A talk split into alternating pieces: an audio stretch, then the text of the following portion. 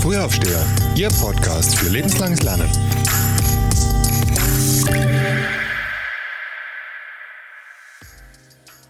Ja, ich freue mich riesig, dass Sie heute bei uns sind, dass wir uns gemeinsam unterhalten. Mit mir meine Kollegin Margit Witzorek.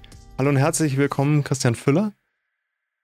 Äh, es freut mich, dass wir uns heute so ein bisschen in das Thema Bildung, Schule und lebenslanges Lernen weiter hineinarbeiten. Hier so ein bisschen äh, Meinungen austauschen, Erfahrungen, ähm, die Erkenntnisse aus der Vergangenheit vielleicht.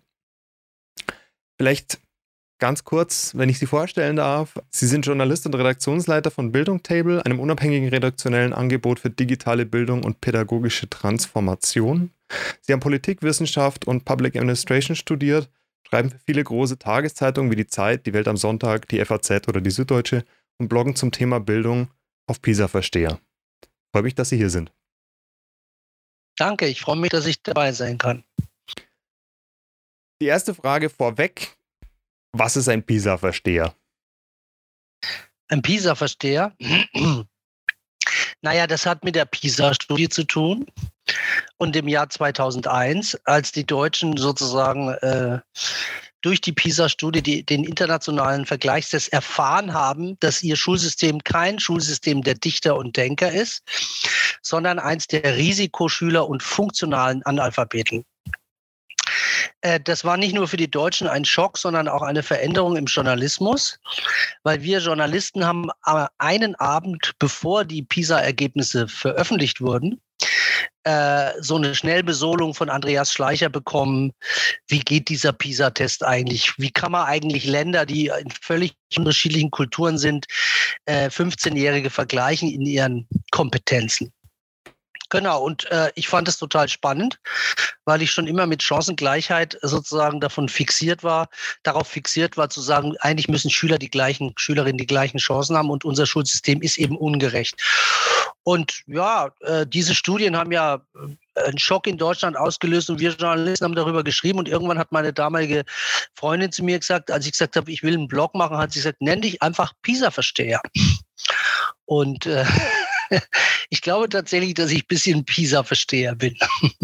Wie passiert denn vielleicht auch aktuell Bildungsberichterstattung und wie Sie gesagt haben, da sind wir so schnell besohlt worden. Was, was passiert denn da aktuell so im Hintergrund quasi? Was, was wird da kommuniziert? Was, was wird da an, an die Presse veröffentlicht oder was wird daraus verarbeitet? Wie, wie nehmen Sie so die Presselandschaft wahr aktuell zum Thema Bildung? Ja, Okay, da muss ich versuchen, das kurz zu machen, äh, weil das tatsächlich total interessant ist. Das Jahr 2001 war quasi die empirische Wende. Wir wussten vorher von unserem Schulsystem schon einiges, aber in der Sekunde, wo Sie genau sagen können, in welcher Schulform, welche welche Schüler, Schülerinnen mit welchem sozialen Background, in welchen Fächern sich wie äh, äh, Kompetenzen erwerben, dass äh, die Spreizung zwischen den Schulformen natürlich riesig ist. Das konnte man vorher schon sagen. Wenn ich eine gute Schülerschaft auswähle fürs Gymnasium, müssen die ja besser sein als die Hauptschüler. Ähm, das heißt, wir haben wirklich einen Röntgenblick für das deutsche Schulsystem bekommen. Das war eigentlich das Wesentliche. Es ist wie, ein, wie eine Röntgenaufnahme mit dem Mikroskop kann man genau sehen, welche Schülergruppen sind wann, wo, wie eigentlich in ihren Kompetenzen. So, diese empirische Wende haben aber die Kultusminister in Deutschland sofort zurückgedreht. Ich habe das letzte mir mal angeguckt. Die haben bereits im Jahr 2004 ein eigenes Institut in Berlin gegründet, das sogenannte Institut für Qualitätsentwicklung im Schulwesen. Und die Idee der Kultusminister folgendes. Die haben sich wahnsinnig geärgert, dass im Jahr 2001 nicht nur ein internationales Ranking entstanden ist, sondern die Bundesländer, die 16 Bundesländer wurden verglichen, wie gut seid ihr. Und jetzt war plötzlich Bayern immer oben und Sachsen auch mal meistens ziemlich weit oben, aber die Verliererländer, äh, sozusagen, die hingen ewig auf den Plätzen 12 bis 16. Und das hat diese Kultusminister total genervt, weil plötzlich hat man gesehen, welches Schulsystem funktioniert denn jetzt, jetzt rein vom Kompetenzerwerb. Das ist überhaupt nicht alles. Und deswegen haben die sofort ein eigenes Institut gegründet und haben gesagt, wir steigen aus dem PISA-Vergleichstest für Deutschland aus. Das ist dann äh, gar nicht so in der Presse so richtig wahrgenommen worden, weil ja die internationalen Studien alle drei Jahre noch da waren. Aber das führt dazu, um äh, zum Aktuellen zu kommen, ähm, dass diese Bundesländer sich quasi untereinander verabredet haben, dass es in Deutschland keine Vergleichstests zwischen den Ländern mehr geben wird. Die absurde Situation ist jetzt, wir haben also eine, äh, äh eine Pandemie, und die Kultusminister und alle möglichen Leute reden darüber, dass diese Schüler und Schülerinnen wahnsinnig große Lernlücken äh, da entstanden seien. Es wurden im letzten Jahr, im Jahr 2020, in zehn Bundesländern sogenannte Vera-8-Vergleichstests gemacht. Und die wurden nie veröffentlicht. Also vier Länder haben sie heimlich leise auf ihre Homepage gestellt. Und sechs Länder haben von vornherein gesagt, nee, wir veröffentlichen diese Tests gar nicht. Also wir könnten eigentlich jetzt sofort, wenn wir diese WA8-Vergleichstests mal bei dem IQB zusammenbringen, diese Daten, und fragen uns, wie groß ist die Lernlücke denn eigentlich wirklich? In welchen Fächern ist sie wie groß und so? Und das, die, die Bundesminister verweigern die Herausgabe der landesweiten Daten mit ziemlich fadenscheinigen Begründungen, wie ich finde. Und deswegen kann man sagen, die äh, Informationslage für uns Journalisten im Jahr 2001 hat sich super toll verbessert. Seitdem wissen wir genau Bescheid. Aber die Bundesländer haben sofort den Regler wieder runtergedreht. Äh, wir wissen heute von den Bundesländern relativ wenig. Wenn ich in Bayern anrufe und sage, geben Sie mir bitte die landesweiten Vera-Tests, sagen die, Herr Füller, tut mir leid, das gebe ich Ihnen nicht. Nicht mal Forscher bekommen die Daten, um sozusagen zu zeigen, wo stehen wir eigentlich. Ich muss noch einen Nachsatz machen. Ich finde diese Kompetenz- und kognitiven Gleichstests wichtig.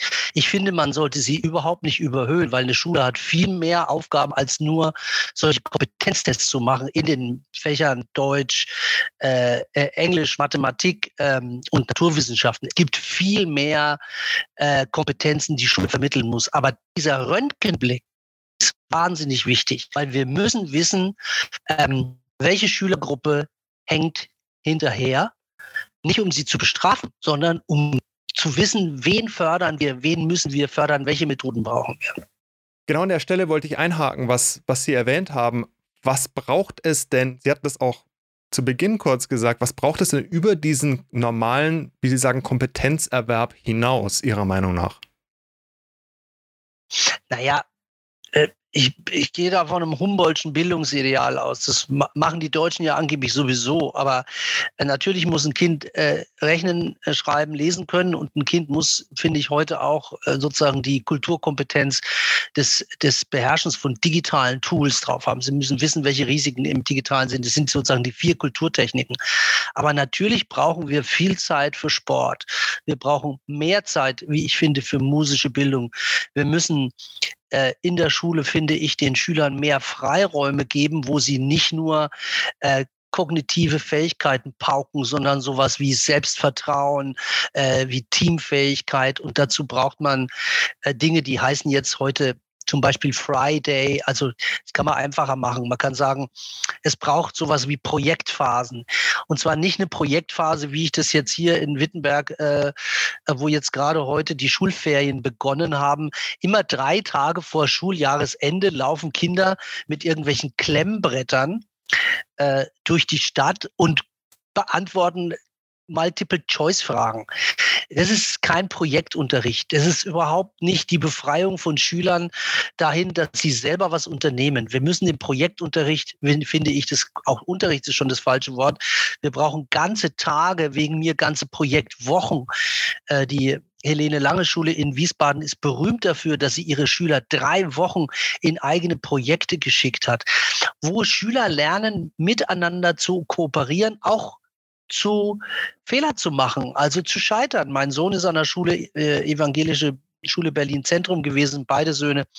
Da muss man drei Wochen im Jahr äh, zusammen mit einer beliebig gewählten Schülergruppe. Die Schüler, Schülerinnen sollen sich diese Gruppe selber wählen, eine große Reise machen oder ein großes Projekt. Jeder hat nur für die Zeit 150 Euro.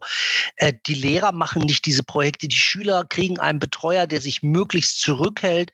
Also es geht darum, dass Kinder und Schüler Autonomie lernen und auch lernen, sich selbst zu organisieren, im Team zu arbeiten. Das, was wir heute in unseren Jobs und in Zukunft noch viel mehr machen müssen. Man muss lernen, im Team zusammenzuarbeiten. Fremdsprachen, Mathe, Informatik, finde ich alles wichtig, Zehn-Fingersystem. Aber Kernkompetenz meiner Ansicht nach ist ähm, Kooperation, kritisches Zusammenarbeiten, kreatives Zusammenarbeiten. Woher wissen wir denn, was es in der Zukunft braucht? Ja, das wissen wir leider gar nicht. Also wir haben natürlich eine Ahnung davon. Äh, ich finde, da muss man aber gleich mal auf dieses Argument eingehen. Mir wird jetzt in diesen digitalen Szenen immer gesagt, da gibt es irgendwie so als stehende Rede, die Kinder, die heute in die Schule gehen, ähm, würden dann also sozusagen auf einem Arbeitsmarkt arbeiten, wo man die Berufe heute noch nicht kennt. Das ist aber kein Argument, auf bestimmte Berufe hin auszubilden, sondern es ist ein Argument, was die allgemeine äh, äh, Schulpflicht und oder die Allgemeinbildung ja eigentlich sowieso will. Humboldt hat es ganz stark formuliert. Er hat gesagt, es geht nicht um Berufsausbildung, es geht um Urteilsfähigkeit. Es geht darum, dass, äh, dass Kinder, Jugendliche, Schüler, Schülerinnen äh, solche Erfahrungen in der Schule machen, dass sie später sich auf völlig unterschiedliche Lagen einstellen. Also ich sage mal so, was wir als Beispiel gerade hatten. Schüler und Schülerinnen, die eine Erfahrung machen in eigenen Projekten, großen Projekten, wo sie wirklich Erfahrung äh, machen können und wo sie auch sozusagen die Kompetenz haben, selber zu entscheiden. Die werden natürlich äh, später in beruflichen Zusammenhängen, wo sie in Teams arbeiten müssen, ganz anders agieren, äh, als wenn sie nur Lieferanten ähm, von, von, von abfragbarem Wissen sind, was in Prüfungen abgefragt wird, in 45 Minuten Häppchen, vielleicht mal 90 Minuten äh, streng nach Stundenplan. Das ist eine Kompetenz, mit denen Schüler, Schülerinnen in Zukunft äh, auch bestehen können. Natürlich, klar, ähm, bin ich ganz äh, der Meinung, dass es natürlich digitale Kompetenzen braucht. Es ist vollkommen klar, dass die Digitalisierung der Welt sehr, sehr schnell voranschreiten wird. Und ähm, deswegen äh, eben, dass, die, dass diese Computer Literacy eine, eine Kulturtechnik werden muss.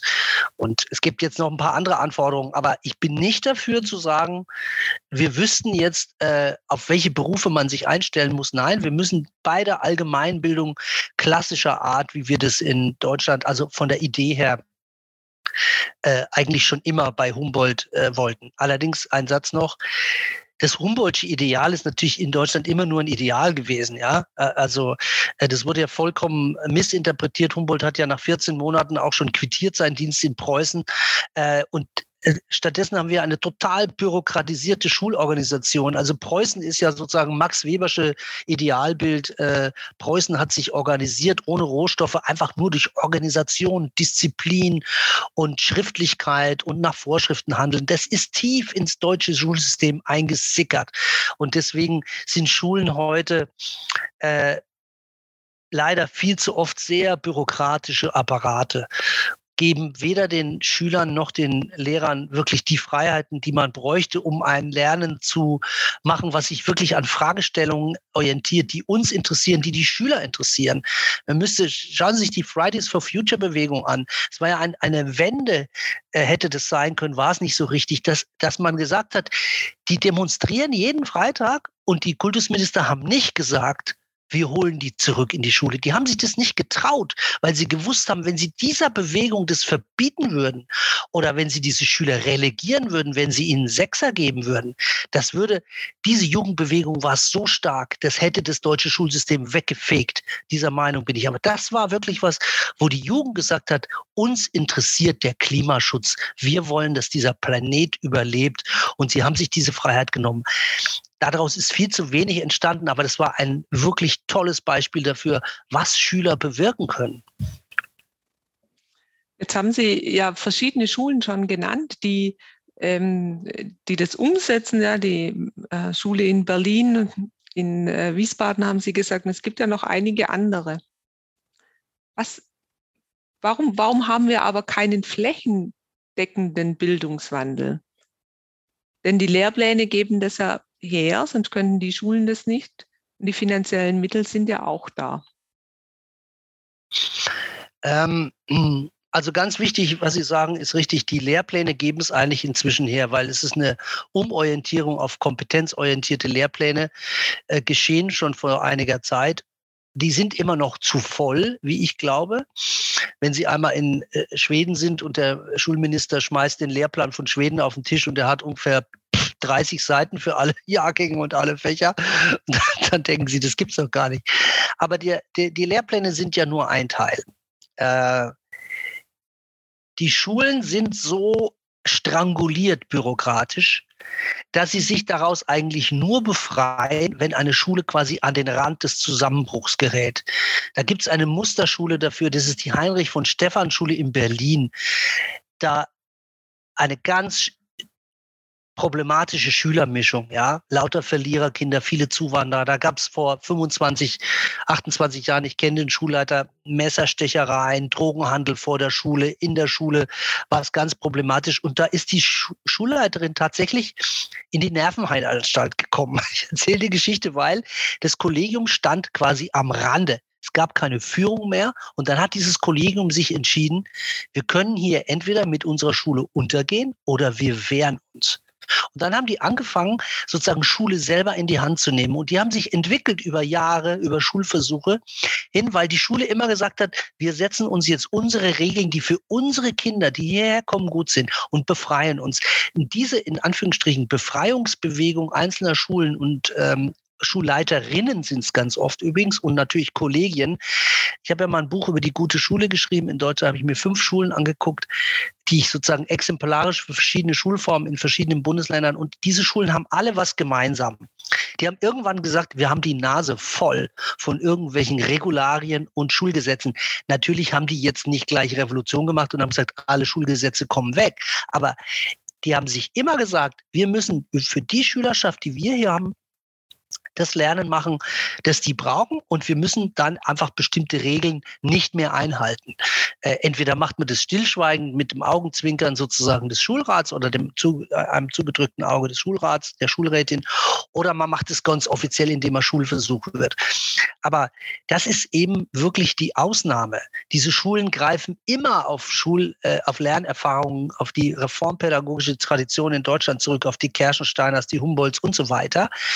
Aber ich sage immer, es gibt einen Kampf zwischen zwei Schul- und Lernideen. Da ist auf der einen Seite die idealistische Humboldtsche, die sagt, Lernen ist sozusagen im Mittelpunkt und dann gibt es die bürokratische Organisation und die beiden ringen immer mit sich. Auch jetzt heute. Das Digitale gibt ja so viele Freiheiten, zusammenzuarbeiten, kreative Tools zu nutzen. Und, äh, und was war im letzten Jahr? Die Schul Minister haben sofort im 16. März in die Schule in Lockdown gegangen und am 25. März haben die Schulminister beschlossen, das Abitur, die Abiturprüfung wird stattfinden.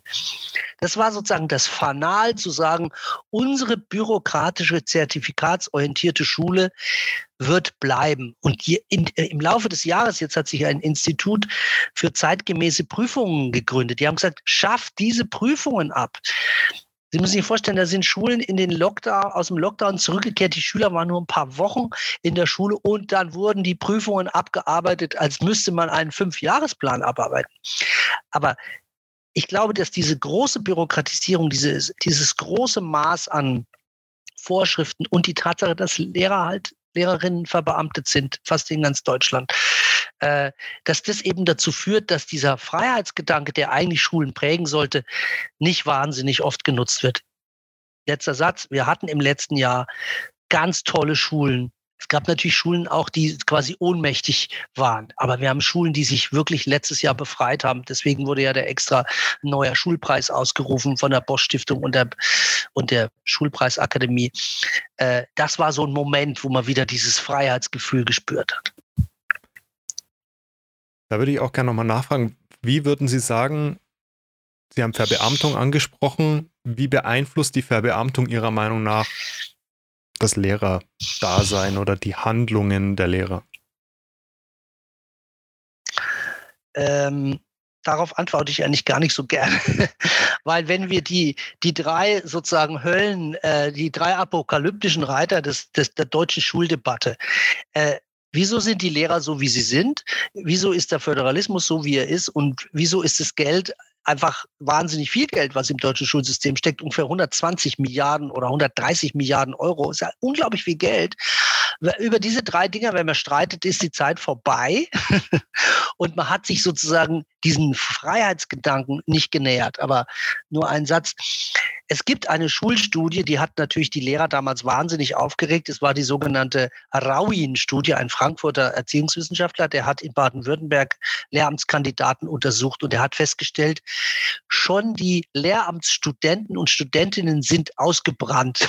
Und zwar bevor sie überhaupt im Beruf eine Minute gearbeitet haben. Warum? Weil das weil der Beamtenmodus und der also sozusagen der, Schul der Beruf an sich des Lehrers in Deutschland jedenfalls zieht eine bestimmte Klientel an ich will jetzt nicht alle Lehramtskandidaten über einen Kamm scheren, aber es ist wirklich ein Unterschied, ob man in, und das kann man auch nicht einfach ändern, das muss man sich klar machen, äh, weil Frau Suding von der FDP gerade gesagt hat, in Deutschland müssten nur die besten Leute Lehrer werden. Ja, klar, das würde ich mir auch wünschen. Äh, sie denkt da an Finnland. In Finnland heißt es, wenn jemand sagt, ähm, er ist nicht im Kindergarten oder in der Grundschule als Lehrer genommen worden, dann sagt er, na gut, kann ich ja noch Professor werden. Also sozusagen das Ranking ist genau umgekehrt. Wenn Sie sich in Finnland für ein Lehrerstudium bewerben wollen, dann müssen Sie Top-Noten haben. Wirklich die Creme de la Creme ist in Finnland. Das bedeutet nicht, das hat sich übrigens nach PISA auch gewandelt, es sind immer wieder Wellen von neuen Lehrertypen reingekommen, aber die Grundidee, dass eine Schule bürokratisch organisiert ist und dass, dass, dass man dann verbeamtet ist, ist so attraktiv für eine bestimmte Klientel von Leuten, böse gesagt, von Vorschriftsempfängern.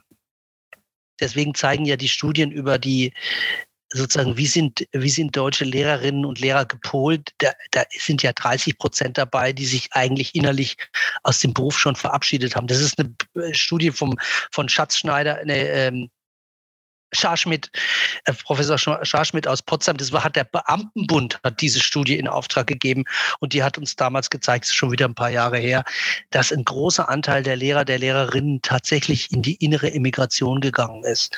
Und äh, ich glaube, man kann das nicht lösen, aber man muss darüber nachdenken, wie man das verändert. Interessant, weil wir das ein bisschen auch in den Gesprächen und in den Diskussionen, die wir so geführt haben, auch so ein bisschen festgestellt haben, ähm, auf, auf einer anderen Ebene. Aber Lehrer werden Leute, die gerne in die Schule gegangen sind. Leute, die nicht gerne in die Schule gegangen sind, werden tendenziell auch weniger wahrscheinlich Lehrer. Also wir haben jetzt keine Tausende von Leute befragt, aber ähm, schon so ein, so ein Gefühl dafür. Und das würde ja auch dafür sprechen, dass das System sich sozusagen selbst fortschreibt. Ja, leider. Also ich meine, aber äh, ich will noch mal eins sagen das gilt ja für Schulen genau wie für, also für Schüler und Schülerinnen genau äh, wie für Lehrer und Lehrerinnen. Schulen können in Deutschland traditionellerweise Schüler abschieben. Also abschulen, runterbuchen vom Gymnasium in die Realschule oder die Hauptschule. Schule sagt immer, äh, ich gehe nur mit denen um, mit denen ich umgehen will. Wir können dieses, das ist ein schlechtes Prinzip, das ist ein schlimmes Prinzip. Schule hat die Aufgabe ganz allgemein, mit den Schülern, die da sind, das Beste zu machen und für die Schüler, die da sind, die jetzt in ihrer Schule sind, wirklich alles zu geben. Das ist meine Meinung. Das wäre der erste Schritt und dann könnte man dieses vermaledeite dreigliedrige Schulsystem auch mal versuchen, irgendwie evolutiv abzuschaffen. Wir natürlich nicht hinstellen, können das Prinzip auf Lehrer übertragen. Ich bin ganz der Meinung von Frau Wizorek, dass man Lehrer auch wirklich entlassen können sollte. Das geht natürlich im Beamtenwesen. Ich bin auch dafür, dass man Schulleiter sozusagen äh, versetzen sollte, weil ein Schulleiter, der nicht mag und nicht kann, der blockiert die Entwicklung von der Schule über viele, viele Jahre. Wir müssen uns aber einen positiven Gedanken ausdenken. Wir müssen eine positive Regelung finden. Es gibt inzwischen Lehrerinnen, die bieten anderen Lehrern an, zu sagen, also die machen richtige Agenturen daraus, zu sagen, wenn du dich in deinem Beruf nicht wohlfühlst, musst du nicht in die innere Immigration gehen und das Ding 40 Jahre abreißen oder 20, sondern such dir einfach einen anderen Job. Du hast vielleicht Talente, die woanders besser zurechtkommen kommen. Man muss es positiv wenden und man muss gucken, in Schulen gibt es ganz, ganz, ganz viele tolle Lehrer. Ich habe an den guten Schulen, die ich besucht habe, und ich habe mir irgendwann gesagt, ich gehe nur noch in gute Schulen. Warum soll ich mich denn mit Föderalismus und Beamtenrecht rumschlagen? Ich gehe einfach in die Schulen, wo es klappt und schaue mir an, was bei denen los ist. Sie können sich nicht vorstellen, wie das für mich als Journalist faszinierend war zu sehen, dass ich auf Lehrer treffe, die sagen, wir machen Biografien möglich. Also da läuft es einem wirklich, da erschaudert man vor diesen tollen Leuten, die wirklich was aus Kindern machen wollen. Das heißt nicht, dass die anderen das nicht machen wollen. Dieses System ist aber sehr restriktiv. Aber in diesen Schulen trifft man auf Lehrer und Lehrerinnen, die teilweise eine ganze Zeit in ihrem Leben vielleicht an der falschen Schule auch waren und gar nicht ihre Ideen einbringen mussten. Wir müssen wie mir das eine Schulleiterin aus Hamburg mal gesagt hat, in jedem Kollegium gibt es Schätze, Herr Füller. Sie hat gesagt, ich gehe immer auf Schatzsuche. Und diese Schätze, mit denen arbeite ich, die lasse ich auch, denen gebe ich viele Freiheiten. Das ist, Freiheit ist immer der Anfang von guter Schule, heißt sich von Regeln befreien, Freiheit nutzen.